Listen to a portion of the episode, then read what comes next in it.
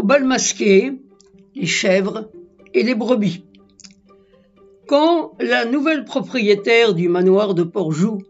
avait décidé de suppléer à l'absence de visiteurs du fait des confinements successifs par l'élevage d'animaux domestiques ou domesticables, elle avait naturellement été attirée par deux jeunes brebis, accompagnées de leur mère, dont la docilité et la couverture de laine, outre qu'elle satisfaisait son instinct maternel, ne les avait-elle pas nourries au biberon quand le lait de la mère faisait défaut,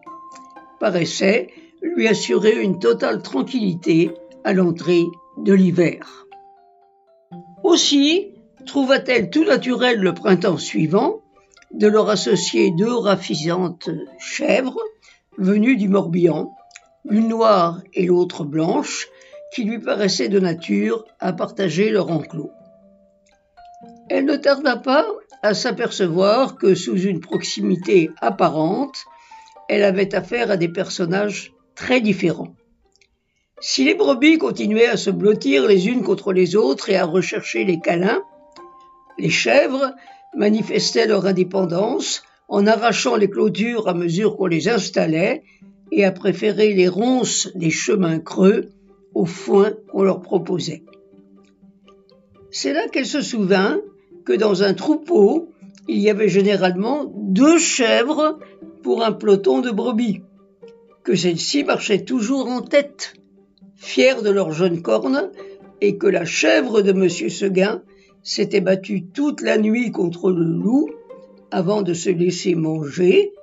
et que d'ailleurs c'étaient bien des brebis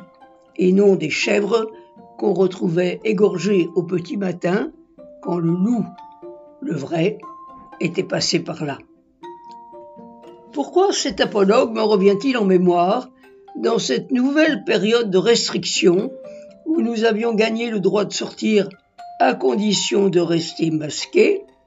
pas pour aller au bal puisque c'est toujours interdit, mais pour montrer qu'on a décidé d'être sage et donc méconnaissable derrière des masques qui, après une époque plus ou moins fantaisiste, avaient fini par tous se ressembler compte tenu de la nécessité d'écouler les stocks. Pourtant, à y regarder de plus près, derrière cette apparente uniformité, on peut encore discerner deux types de comportements, rien qu'à la façon de composer avec le masque. Il y a toujours les chèvres et les brebis. Les brebis sont les plus nombreuses. Elles gardent leur masque vissé sur le visage,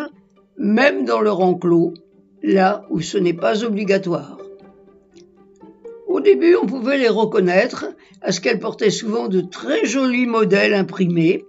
qui donc remontaient à l'époque où, faute de distribution gratuite, on devait recourir à la couturière du quartier ou à ses propres talents pour devancer l'appel, mais l'originalité étant condamnée sous je ne sais plus quel prétexte, elles ont fini par se soumettre. Elles sont souvent accompagnées de jeunes brebis qui, bien que ce ne soit pas obligatoire au-dessous d'un certain âge, soufflent dans des masques trop grands pour elles, dont s'échappent quelques bêlements plaintifs. Elles respectent rigoureusement l'espacement réglementaire sur les trottoirs et dans les magasins, les plus âgés n'hésitant pas à rappeler à l'ordre les quelques récalcitrantes qui l'auraient oublié. Les chèvres, elles, s'avancent à visage découvert. Il fait si beau dehors qu'on ne va pas se priver de sentir le soleil sur sa peau et le vent dans ses cheveux, pas plus que de s'empêcher de s'embrasser sur les places si l'envie vous en prend. Pour autant, le masque bleu lavande est bien présent, enfoui dans une poche au fond d'un sac, à moins qu'il pende négligemment à leur cou, mais qu'on ne sortira que là où c'est obligatoire, à la banque ou à la pharmacie, non pas pour ne pas se faire prendre, on a encore vu peu de contraventions pour oubli du masque, mais pour faire plaisir aux pingouins masqués qui se trouve de l'autre côté du comptoir, ou pour ne pas lui faire de peine, va savoir. Donc, les chèvres ne sont pas méchantes, pas plus que les brebis ne sont gentilles. Simplement, les brebis collaborent, tandis que les chèvres font de la résistance,